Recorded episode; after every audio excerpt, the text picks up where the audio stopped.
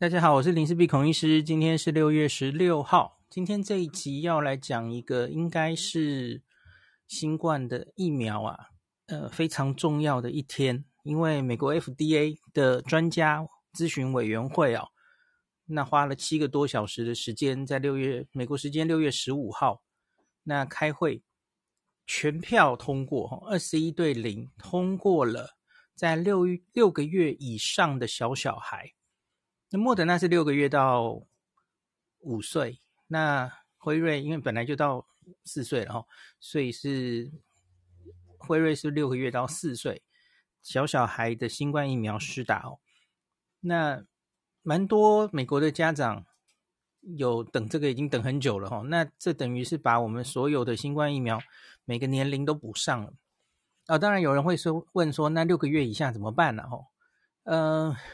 或者那好像有消息说要去做三个月到六个月，可是基本上啊，嗯，因为因为我跟大家讲过，这个六个月以内的小小孩啊，这个有机会妈妈有抗体的话，其实可以从胎盘传过去啊。而且我不是很确定六个月以内的小小孩到底这个打疫苗的效果有多好，所以基本上没有太可能不是一个非常。需要去推动的，可是当然就看他们接下来怎么去做了哈。到六个月其实已经是一个非常大的进展。好，那老规矩啊，今天这集会很长，所以我先把最重要的结论讲在前面。那大家听最重要的结论哈。呃，第一个，这个是专家会议的通全票通过嘛哈。那美国 FDA 通常会采纳专家建议的意见了哈。那所以应该预期在这个礼拜之内。美国 FDA 应该会很快给给予他这个 EUA 了，然后呢，美国 CDC 会开会，大概也是这个周末哦，开会，然后有个外部专家会议啊，ACIP 哈、疫苗咨询委员会，那决定细节，他们这两个疫苗要怎么给，因为其实今天没有详细的讲到底应该相隔多久，怎么施打这个疫苗哦，那在哪一些人要不要有什么但书？加注什么东西哦？这其实是 CDC 的范围了哈。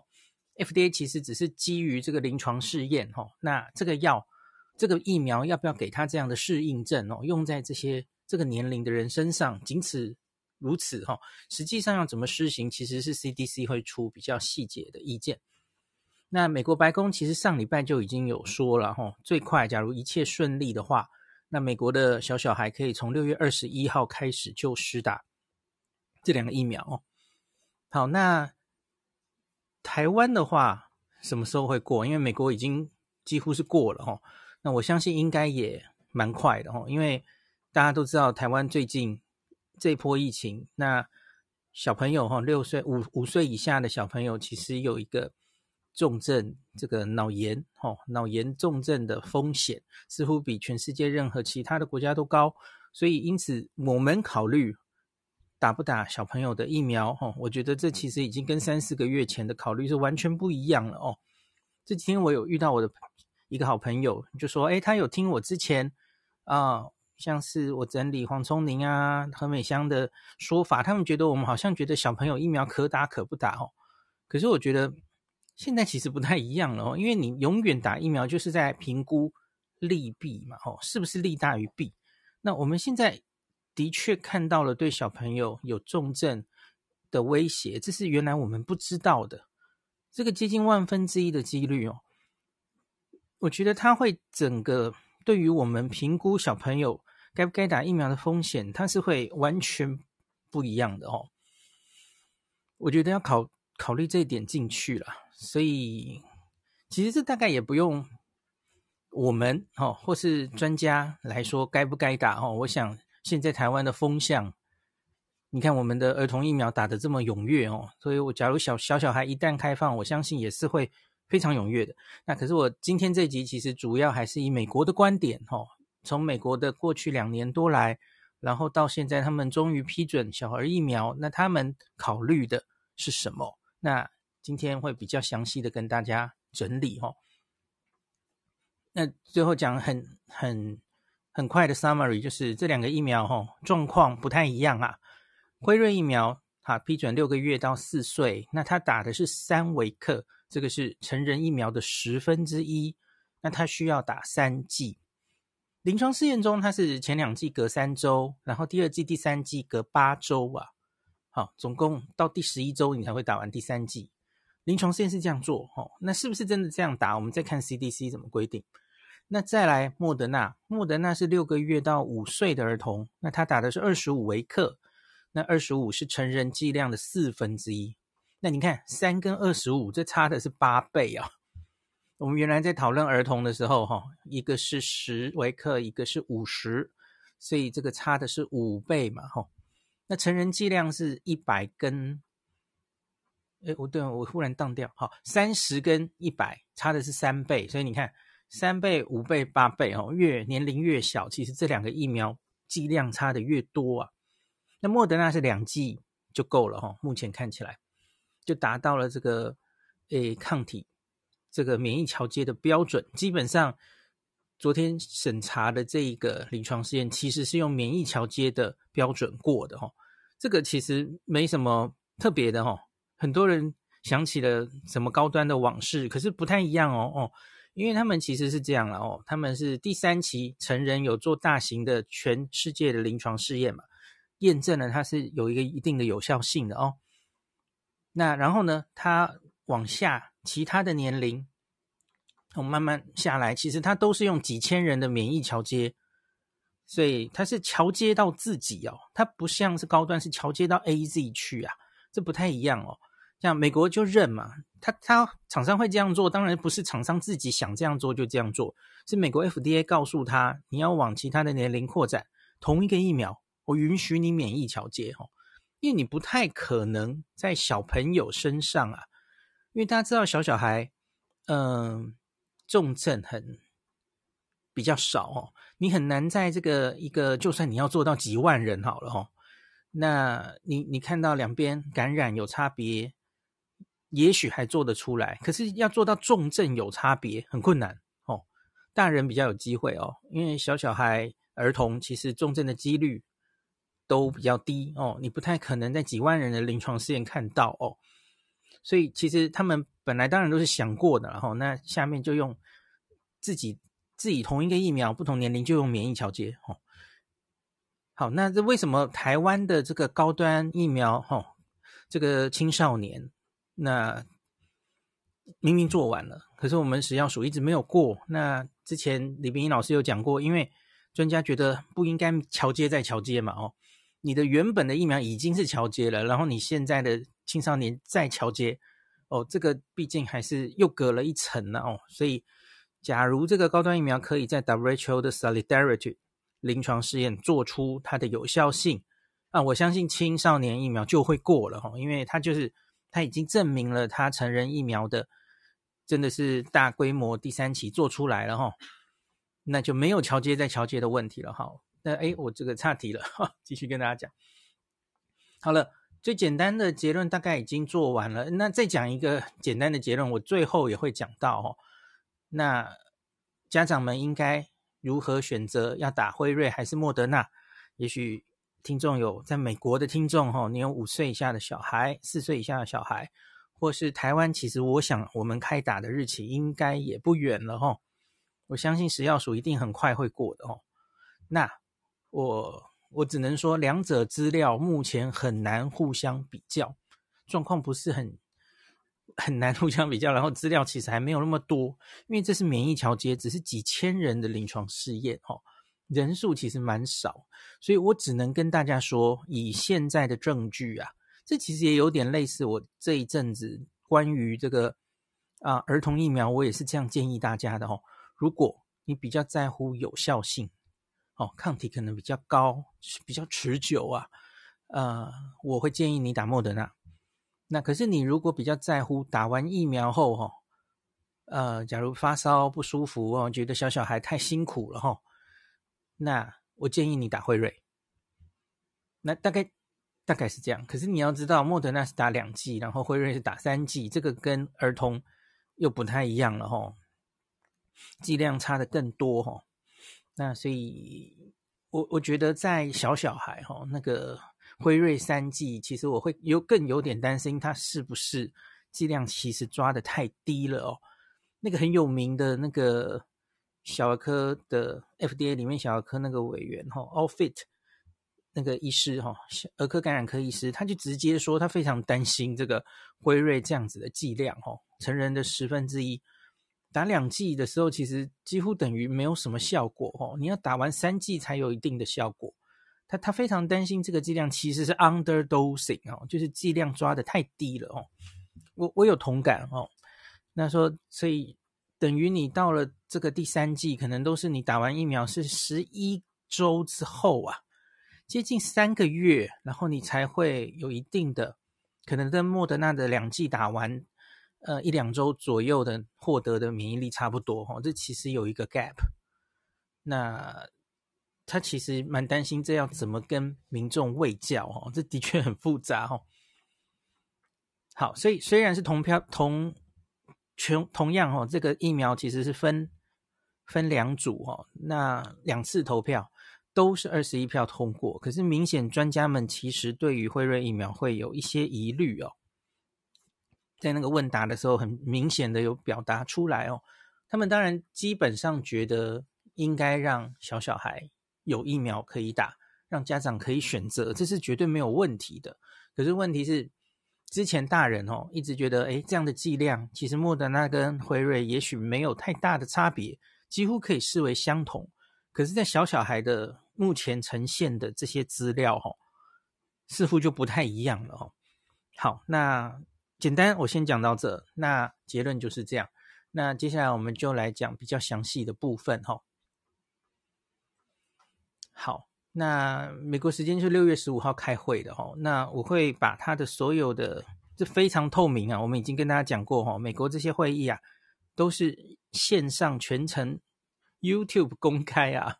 然后你你想去发言哈，那些民众去申请都是可以。就是可以有机会在那个会议里面讲话哦，然后专家投票是记名投票哦，我投票我负责，而且投完票他还会给你说表达你为什么投票，为为什么投这个票，你为什么投反对票，你为什么弃权，全部都会让专家有机会哦，就是完全透明的，就是从这一次新冠疫苗开始，这个每一个疫苗都是这样审的哦。我我个人是非常欣赏这种透明的态度哦，而且专家真的是畅所欲言这样子、哦。听得懂英文的人或是哦，然后你是医学生，我真的很建议你全程把它听完哦。我觉得对你看临床试验的资料，专家怎么想，这些全部都是美国顶尖的专家哦。我觉得会让你有非常多的启发哦。好，那这个会议最开始。那就先呈现新冠疫病毒在小小孩造成的影响。大家要想一下，美国现在的时空背景跟台湾可不一样啊。美国其实是在一个 Omicron 已经过去了哈，他们其实一片开放之声哈。其实很多美国民众根本觉得疫情已经过去了哦。那虽然专家们可能会担心什么 BA 四、BA 五可能会来，然后什么夏天或是秋天会有下一波疫情。可是基本上现在疫情是在往下走的状态哦。这几周美国几个月，美国其实已经就是从来没有这么低过哈。美国的疫情哦，那所以在这个时间点，那最最最前面开场的时候哈，Peter Marks 那个主席他就列出小朋友哈，虽然小朋友对于老人家来说哦，得新冠小朋友以轻症为主。可是呢，还是会发生一定程度的住院，还有死亡。对，你要想一下，美国现在的状态跟台湾不一样。台湾现在是疫情高峰刚过，然后我们承受了很多儿童的死亡、哈重症。那当然，社会会很重视这件事。美国可不是哈，美国大概已经麻木了吧？哈，虽然过去的这个阿米孔的这一波疫情，就大概已经最高峰是在二月左右了哈，的确造成了美国儿童。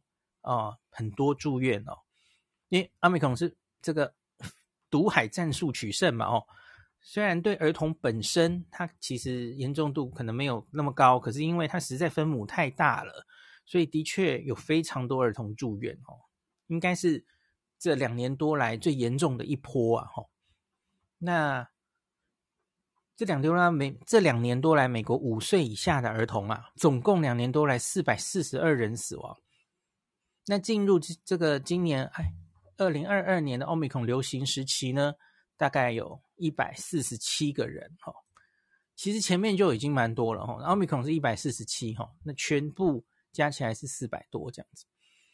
那这到底是高是低？其实我看后面有一个专家发言，他就说，他有一个专家先发言说，哎，你你说这个每一年平均。新冠病毒造成七十四到两百一十一个儿童死亡，这到底是高是低？他说，美国每一年被闪电打死的人的儿童，我不知道他是讲儿童还是人呐、啊？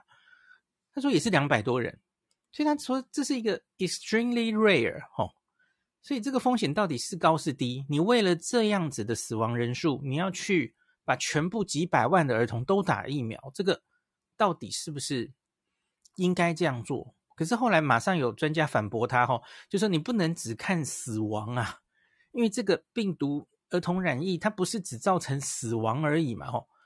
当然，那个 Peter Marks 也提醒大家不要对死亡的这个数字麻木了，哦。你看，其实新冠多半是以老人家为主，哈。美国已经超过一百万人死亡了嘛，那区区这四百多人死亡。也许有人就不在乎吼，觉得根本不重要，推什么疫苗是吧？那可是那两件事提醒大家，第一件事情是不止不只是这个死死亡而已哈，你住院住院本身也是一个瘫痪医疗系统的一件事嘛哈。那其实美国有类似台湾的问题啊哈，那儿童的重症儿童医疗资源当然没有大人那么充足哈。所以它其实是会瘫痪医疗的。那你瘫痪医疗的时候，同时当然有可能会造成其他应该治疗的疾病被排挤。好，所以你不能只看死亡数哦，你要看这个重症，然后住院这些，其实全部都是医疗成本嘛，吼，都是社会的成本。那另外当然更不要提，其实儿童当然得病之后也可能会有 Long COVID。那也有可能，他说有一些儿童因为无疫苗可打，有一些比较紧张的家长，其实这两年多来就是非常非常保护，然后不敢让儿童进进出任何的，我不知道美国这样的比例还有多少了哈。可是有专家提出这一点意见哈，他说根本就是不敢让儿童进出这些可能被传染的场所。我觉得台湾应该比例比较高吧哦，那。打了疫苗之后，哦，可以解放这些小朋友哦，让他会有正正常的社交，还有受教权，这对他的心理发展其实也很重要哦。啊，有这种观点嘛？吼，好，我刚刚讲的是不只要看死亡。好，第二点，假如我们就算看死亡的话，这个每年七十四到两百一十一个在美国造成的新冠病毒儿童死亡，到底是高是低？来，这个他们抓出了其他的资料哦，其他的儿童的好发的病毒性疾病啊，我们耳熟能详的流感，每年是造成在美国造成六十八到八十七个人死亡。哦，你看这会比流感高嘛？哈，再来轮状病毒，小小孩会这个拉肚子的哈，轮状病毒都可以造成二十到六十个人死亡。那如果我们针对流感、轮状病毒，其实都在都有疫苗哦。我们针对小小孩，其实也都在施打这些疫苗，推广这些疫苗哦。觉得打这些疫苗是利大于弊的，那没有理由造成更多死亡、更多疾病的这种 burden 的新冠病毒哈。我们没有理由不推出一个疫苗，让家长可以选择施打，对吧？那所以它的确还是有一定的。虽然相对于老人家可能就是没有那么严重，可是问题是只以儿童看儿童看别的病毒，它还是有一定的严重度的哦。那当然这一点其实现在在台湾大概也不用多讲了哈，我们就是看到我们有一个特别的呃重症的风险哈，就是脑炎重症的风险，现在还在继续厘清中哈。那我我们考虑这个利大于弊，可能就更就是。可能没有这么犹豫了哈，就觉得打应该是有是有好处的哈。好，那今天的会议接下来就是莫德纳跟辉瑞就轮番上台报告了哦。就厂商们会先报告他们在小小孩的临床试验，然后 FDA 也上台，FDA 的专家就是由 FDA 公正的来看这些资料，然后报告。那这些小小孩的临床试验刚刚有讲过，主要就是免疫桥接了哈。那因为是免疫桥接，所以其实它人数不需要太多了哈。那个莫德纳是四千八百人，辉瑞是三千人，所以就不用上两万、一万这样子哦。那免疫桥接就就跟高端一样嘛，然后也不用做那么多人哦。那主要就是它 primary endpoint，就是它主要要看什么呢？它达到什么什么就可以让它 EUA，就跟去年高端一模一样了哈，大家都很熟了哈。看所产生的综合抗体是否可以不劣于。哦，在他们之前第三期临床试验中，他们都是去抓，像是莫德纳是抓十八到二十五岁吧，吼，那辉瑞好像是抓十六到二十几岁，反正就是年轻人，吼的抗体浓度不可以输给他，吼，不劣于他就就达到目标了，吼。好，那莫德纳呢？它是当然前面这两个疫苗都有经过测试，哦，就是看到底应该打。剂量是打多少哦？那莫德纳是用二十五微克，就成人剂量的四分之一，就在这个年龄的小小孩办到了哦。那没什么问题哈，资料很漂亮。那辉瑞的话呢，故事不太一样，计划比较复杂哈。他用了三维克，成人剂量的十分之一。为什么用那么低？他其实是故意的哦，因为他们这个。一开始在找剂量的时候，哈，那他们觉得在小小孩，你假如哦这个不良反应还是跟我们知道 n r n a 疫苗发烧的比例比我们一般用的疫苗高啊，传统的疫疫苗发烧的比例高，特别是年轻人嘛，吼，所以他们考虑说，假如你这个不良反应，特别是发烧，吼，比例太高的话，吼，家长们可能不能接受。家长们搞不好打一剂哦，就发烧了哦，就就不想打第二剂了，所以因此他们特别选了一个比较低的剂量哦。好，可以，可是结果很不幸的哦，这样子两剂三微克之后，中和抗体不够高。这个东西去年十一月就发表了哦，所以辉瑞其实是做得很早，可是后来哇，结果不好，那所以呢，他后来就继续打第三剂，他的选择是继续打第三剂。那离第二剂大概至少八周啊，两个月哦。可那时候其实已经，这不是在他原本计划中哦。那所以比较不好的是，不是所有的临床试验参与者都去打了第三剂哦。有些家长说：“哦，我不跟你玩了，为什么要打第三剂哦？”然后，呃，也有一些就是规定说至少八周之后可以打，可是其实他就是把。这些受试者叫回来嘛，所以就有人早有人晚哦，所以这这蛮混乱的哦。那所以他追踪的时间其实也都偏短哦，所以这个是在解读辉瑞的这个临床试验的时候要很小心的哦。好，总之他在打完第三剂之后，追踪了部分人呢，哦，第三剂一个月吧，哦，那也达到了跟成人相当的抗体浓度，好，所以免疫桥接。这两个疫苗其实都达到了，只是一个是两剂，一个是三剂啊。好，那我们再来讲一个对有症状感染的保护力。那这里要非常小心哦，因为我跟大家说，现在这几千人的临床试验，它主要看的是免疫调节。那这个是它的 primary endpoint，最主要的成功与否是看这个。那每一个临床试验，其实你都可以去看一些 secondary endpoint，就是你顺便看一下。可是你临床试验主要不是看这个哦。那可是当然你可以顺便看。那像是传统三期可以看的这个啊、有症状感染的保护力，所以他们也有去试着做。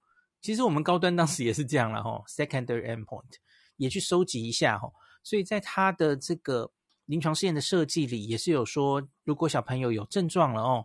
那就要去做 PCR，要确诊啊的这样的条文，所以他也可以看，就是大概看一下，虽然人数不多哈，可是大概看一下它的保护力到底是多少。那因为人数不多哈，这个人数本来就不多，所以你要做出来这个有意义的保护力，哦，那非常可以信赖的这个在统计学上很有意义的保护力，其实不容易了，哦。那所以因此，虽然这两个临床试验其实也都有试出一些保护力的数字，可是这必须要跟大家讲，这个解读要非常小心哦。呃，不能跟我们在做那个第三期临床试验的时候，哈、哦，说什么九十四、九十五，那不能比哦，因为那是几万人的数字啊。可是这个是几千人，然后只是顺便去看看的哦。首先要跟大家讲这个认知，这个在 FDA 专家会议里，很多 专家 都提到这一点，很担心，假如大家在跟民众卫教的时候，不应该用这个保护力来来解释这两个疫苗，为什么？哈、哦。因为之前辉瑞的那个记者会啊，我应该有跟大家讲吼，辉瑞做出来了三剂，打三剂之后，它针对 Omicron 的保护力可以到八成。那只看数字来说，那莫德纳两剂反而做出来保护力只有五十三点五。好，可是我跟你讲，那个八成非常的弱，那个八成信赖区间非常大，然后根本只有区区几例而已，哈，人数非常少，所以。那个完全，这个在科学上可能大家理解，可是要怎么跟一般民众沟通，这真的有点难解释啊。总之就是这个真的不是可以这样子直接看，就是五十一定输给八十，不是这样看的哦。好，那我们先说辉瑞好了哈。辉瑞状况就复杂，在三季不在他们的原本计划中，那后续。他们虽然决定到第二季相隔八周可打第三季，可是最后呢，他只有九百九十二个人去打了第三剂啊。你看，原本是三千人哦，那追踪到足够的时间的人也比较少，所以后虽然你最后号称他三剂有八十点三的保护力，有症状的感染的保护力哈，但这个信赖区间是十三点九到九十六点七呀，这个超广的哦，所以就是。几乎等于就是很不确定了哦，因为人数实在太少了。那另外这个我们详细假如去看一下，那到底是多么是什么样的数字哈？来，来我把它抓出来哈。特别是我有一张 slide 哈，那个我把它辉瑞两岁以下的保护力抓出来。那专门只抓两岁以下哦，人就很少了哈，因为他原来打这个。第一季、第二季的人有一千人哦，那可是他打完第三剂就只剩三百多人哦，那追踪到第三剂的七天以后，更是只有两百七十七个人。所以你看，光看这个打完的人数，其实就锐减，所以到了后面第三剂的保护力其实几乎不能看了啦，哦，人数实在太少了哈。那他打完第二剂之后啊，我们刚刚有说综合抗体不够高嘛，那他大概看到的保护力是多少呢？哈。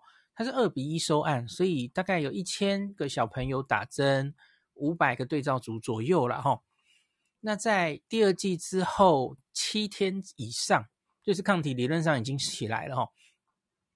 在这个九百九十八人里面，打疫苗两剂的人有八十个人感染 Omicron，八十个哈，染疫率是零点三三八这样。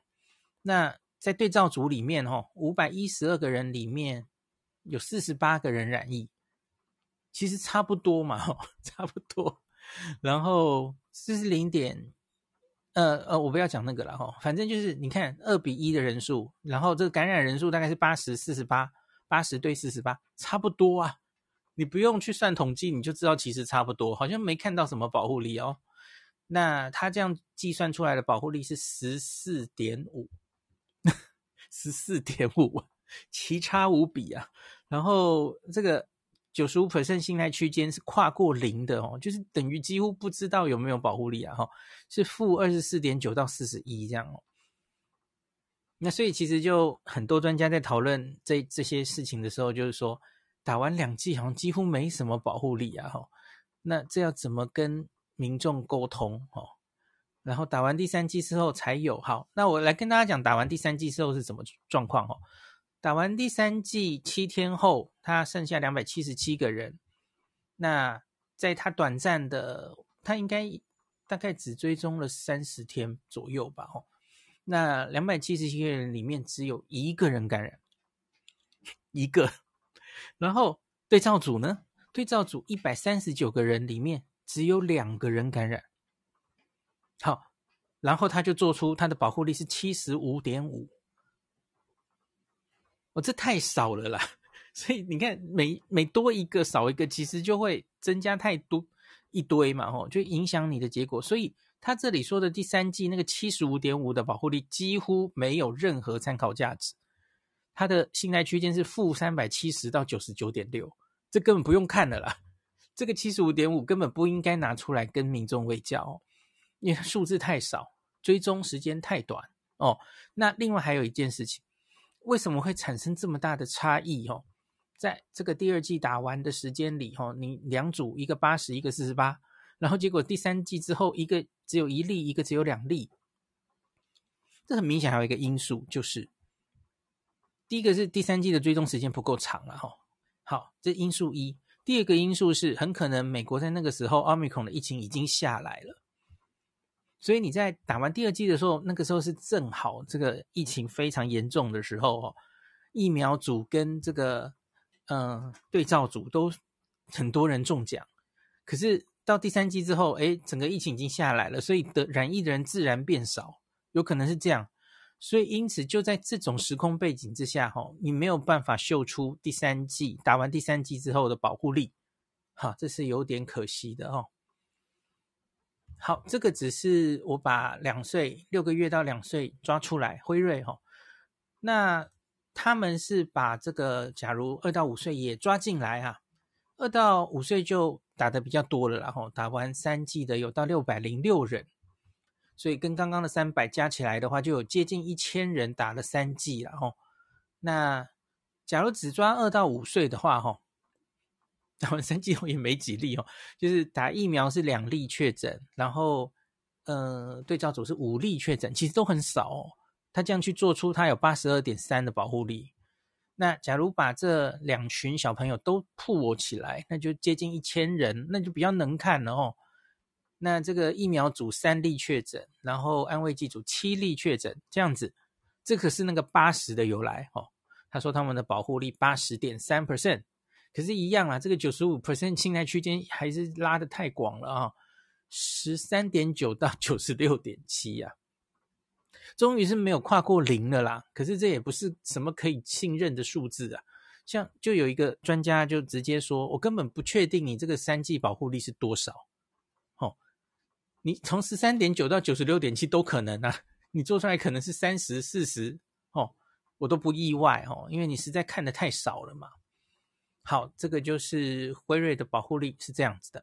好，那可是我们回头来看莫德纳的保护力如何呢？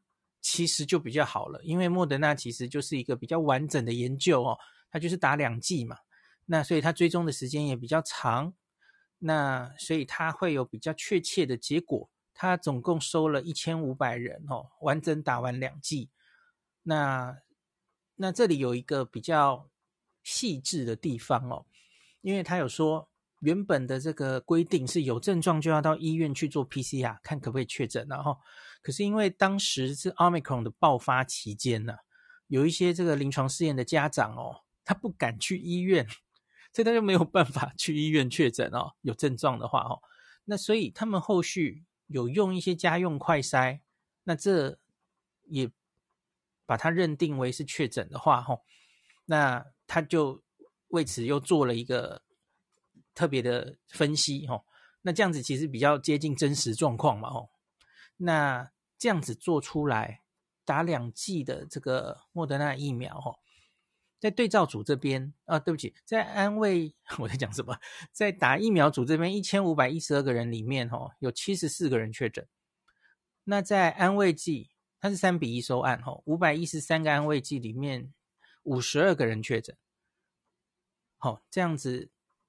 算出来的保护力啊是五十三点五 percent，那信赖区间哦三十二点四到六十七点九，至少比刚刚的呃 BNT 辉瑞好看多了哈、哦，因为数字比较大啦。那当然这也是参考而已哈、哦。那可是这个数字让你意外吗？不意外，差不多，因为这是 Omicron 啊。我们在成人看到 Omicron 打两剂之后，它能够防多少有症状感染呢？其实你要看时间，对不对？因为只打两剂，那个很快，其实它就会掉到五成以下，大家都知道嘛，吼。所以这个哦，它两剂，它追踪时间应该也没有太长了，吼。它两剂可以做出来这个防有症状感染五十三点五，其实是符合莫德纳疫苗在成人疫苗上，哎，青少年，哎，青少年没有资料，对不起，成人疫苗上的观察哦，这个是吻合的哦，所以不会觉得特别奇怪哦。好，这个是有效性方面跟大家讲哈、哦。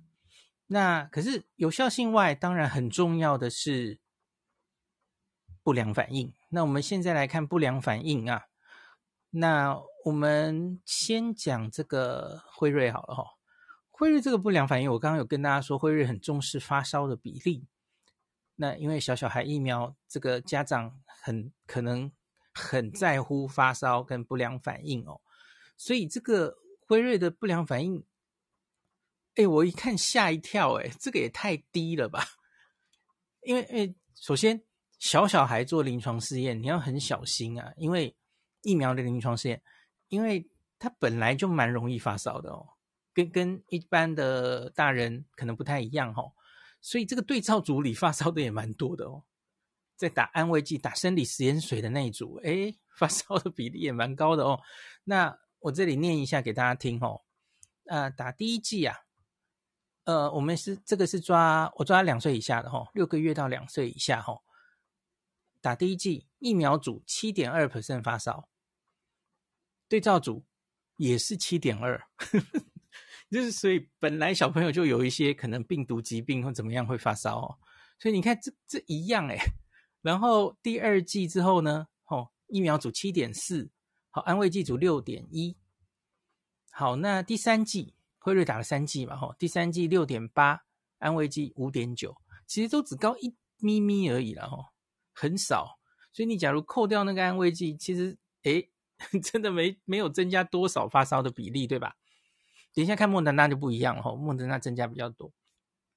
好，那这种小小孩。他看的副作用就跟人家不太一样，因为他不会自己说话嘛，所以你会看他减少食欲啊，然后精神变得比较差呀，吼，drowsiness，或是 irritability，就是他比较易易怒了，吼，就是变比较 irritate，吼，精神不稳定，吼，那这些比例呀，我就不一一念了，吼，其实几乎跟这个啊、对照组都差不多，没有高太多，吼。所以不良反应看起来真的看起来还算蛮安全的哈，呃，整体来说还是打 BNT 疫苗会稍高一点，然后每一个大概都高个一两 percent 而已，没有非常高这样子哈。的确看起来是蛮 安全的哦，可是反过来就觉得，哎，你打这个疫苗跟打生理食盐水一样，一样差不多没引起什么反应，那我反应反而会回来想，哎，那你到底疫苗有没有用啊？没有引起一些免疫的反应哦，这 反过来会担心这个。好，那我们再来看一下莫德纳，莫德纳量就比较高了哦。那我抓的一样是两岁以下的小朋友哈，呃，诶，有有这张图上两个都有，我们还是先讲小小孩哈。那他这张还特别去把烧的高度都弄出来了哈。整体发烧应该是十几 percent 哦，第二季之后，那可是它各自是多少呢？第二季加起来，我看一下，这打莫德纳的第二季发烧的比例在两岁以下应该是十三、十四左右哦。那可是假如跟对照组，对照组一样有一定的程度会发烧的哦，那我们就只讲第二季好了哦。第二季，呃。发烧是七点七，三呃，我们先讲最低的，三十八度到三十八点四度，七点七对三点六，所以你看它对照组里面也有三点六 percent 的人会发烧，那可是这明显两倍了嘛吼，那再来会烧到更高一点的三十八点五度到三十八点九度呢，四点三对一点三，哦，更高哦，那再来烧到三十九到四十度。其实疫苗反而少见哦，三十九到四十度哦，疫苗组是二点四，可是对照组有三点四，所以你看，就是这个年纪的人呐、啊，小朋友有一些其他的病毒感染，他他可以烧到那么高，反而他还比这个疫苗组高哦。那烧到四十度以上很少见了哈，这个大概对照组没有，然后疫苗组有零点二 percent 这样子哈。好，我刚刚讲的是两岁以下，那两到五岁我就不念好了，其实差不多哦，就几乎数字是平行的、吻合的哈。好，大概这种感觉。那第一季明显都比第二季的发生几率更低一点，哈，更低低个一点点，哈，大概是这样子。所以呢，的确，你看这个只以发烧来说，呃，莫德纳发生的几率是比呃辉瑞儿童疫苗更低一些了，吼，这是没错的，吼。那我们继续讲这个，呃。我看一下哈，我现在讲到哪里去了？好，那个专家们接下来当然是针对这两个临床试验发表一些意见哦。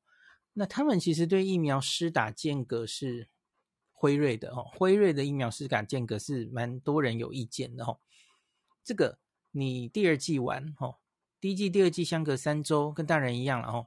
第二剂后你说相隔八周打第三剂，这个建议第一个。这其实没有什么科学根据了，你规定就直接这样打了哦。那然后呢，如果你这个疫苗要打到第三剂，抗体才足够，那这十一周之内，其实小朋友的保护力是不够的。那那怎么解决？哦，怎么跟家长说明？哦，你要打到第三剂，然后第十一周，你你保护力才能跟人家莫德纳第四周就打完了第二剂哦。然后大概也许第五周就有保护力了哈，这差得有点远嘛。那另外一个重要的问题是，如果你定位你这个 primary series 就是小朋友小小孩打三剂才是你的基础剂量哦，我们其他的人都是两剂就算基础接种嘛哦，就有一定的保护力，一定的也许五六个月的保护力哦。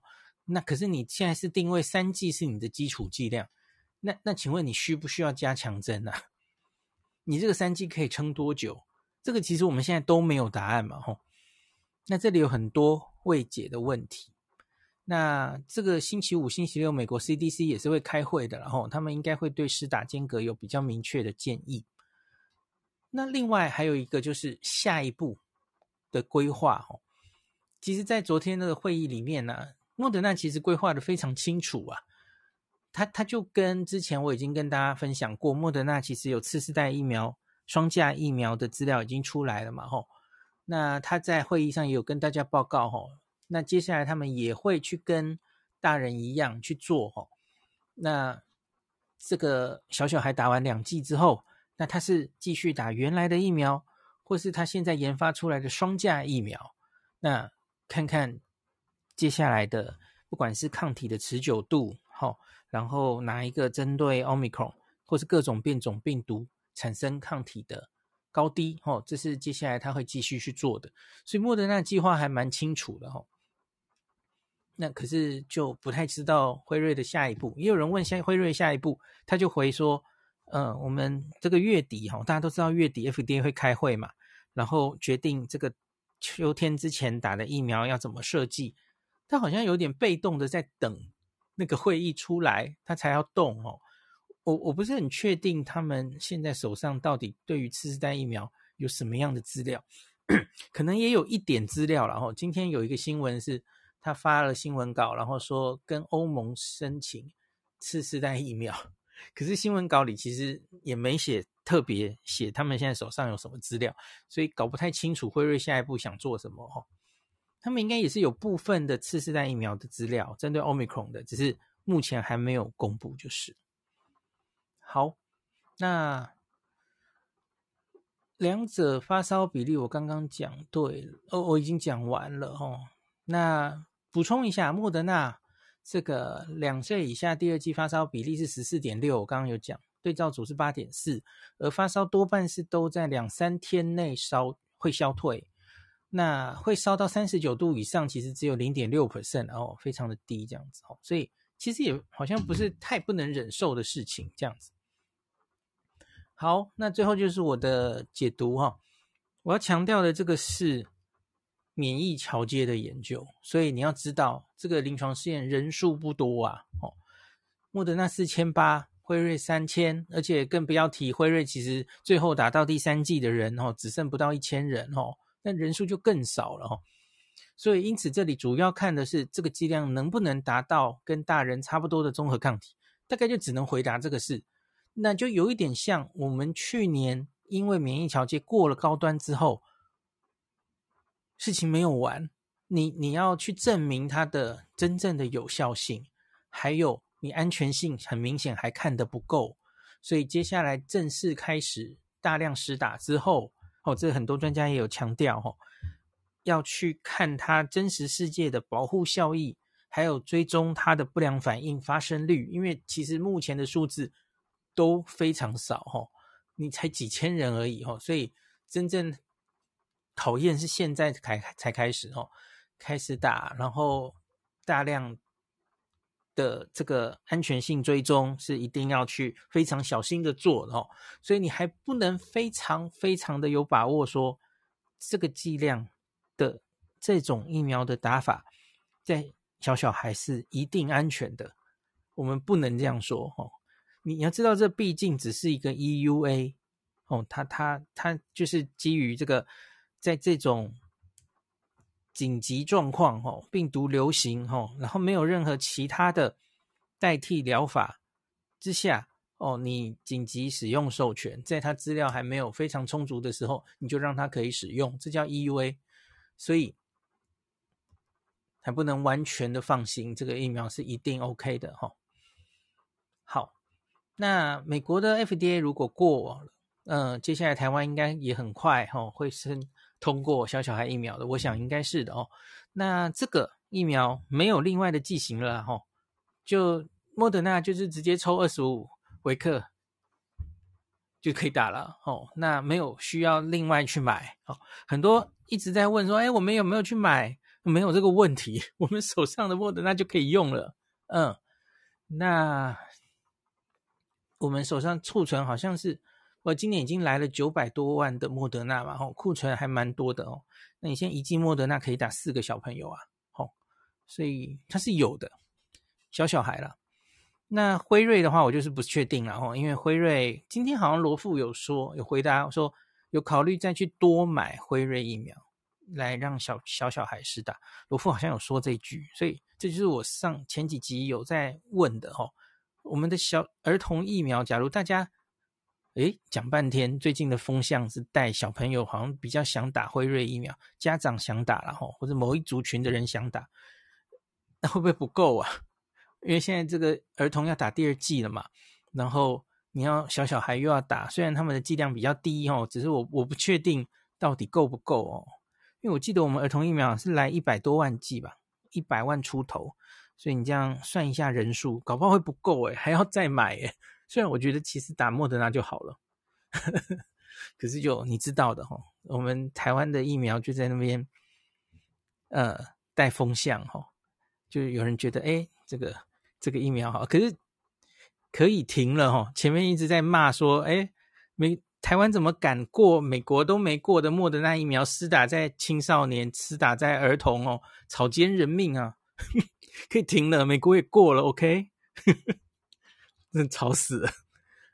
好，那那个你一定会问我啊，那打小小孩疫苗啊，到底可不可以防重症啊？可不可以防脑炎重症啊？理论上是可以，可是我们没有资料。怎么说呢？因为刚刚的这几千人的临床试验啊，收案人数都很少。我刚刚念的啊，产生的案例很少。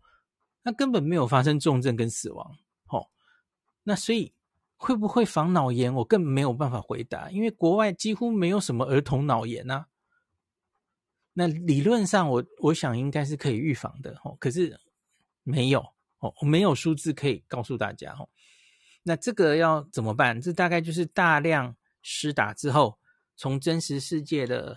那个保护效益去看了哦，是不是真的可以减少重症？这大概就只能这样看了哦。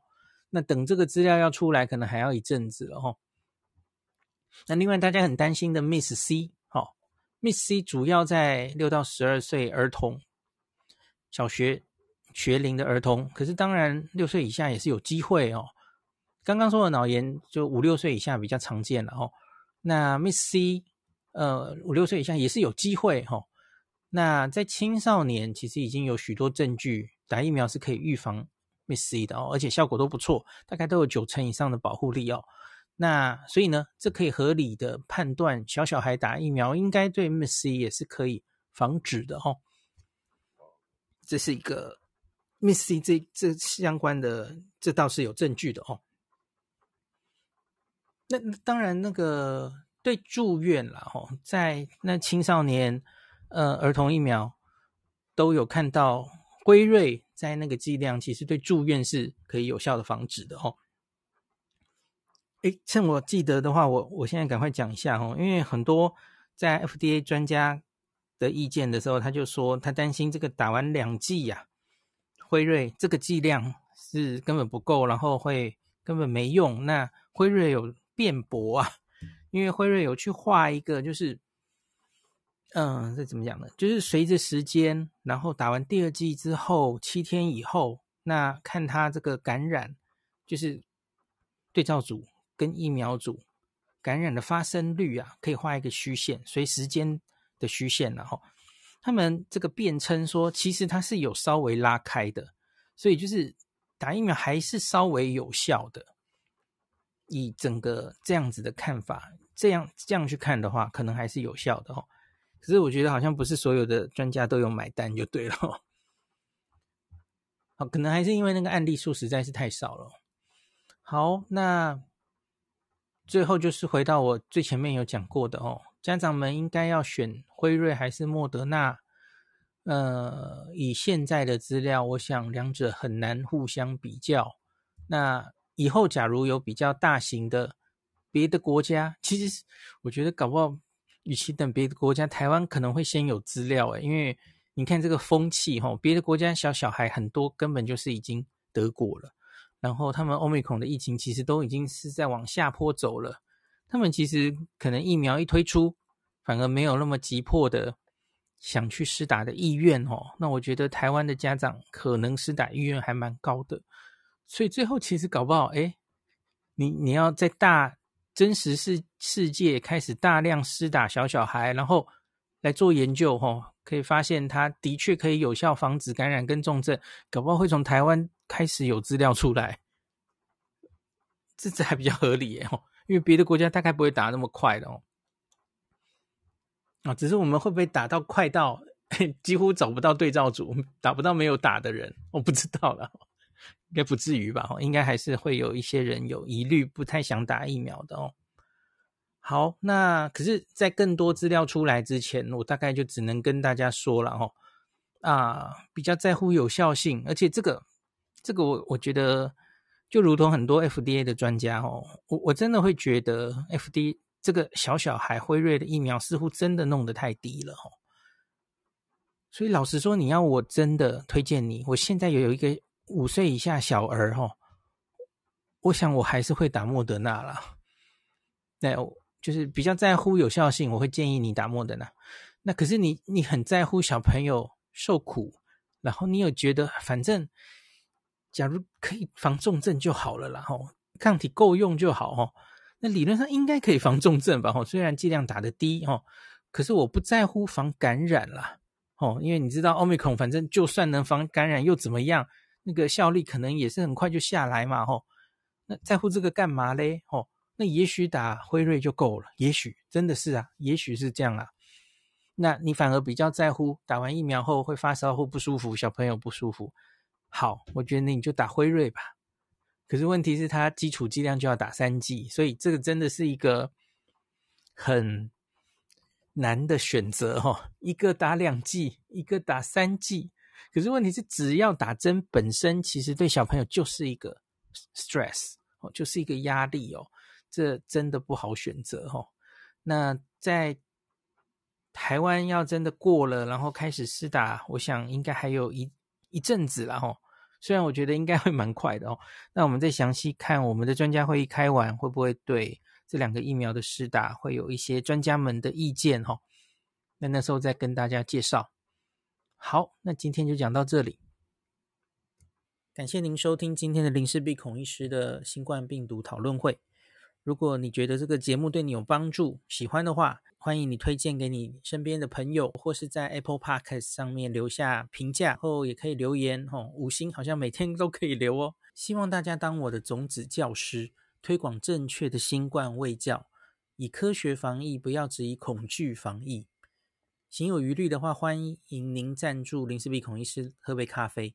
让我可以在这个纷乱的时代继续分享知识，努力做正确的新冠相关卫教。如果你想看到更多孔医师分享的新冠疫情相关资讯，或是林氏必发的日本旅游资讯，欢迎你加入脸书上的日本自助旅游中毒者粉丝专业。那或是我也有 LINE 的官方账号，或是 Telegram。那这一些连接都在 Pocket 前面的我的电子名片里面。可以在一个页面就看到我所有的发声管道，都欢迎您加入。那我们就下一集再见喽。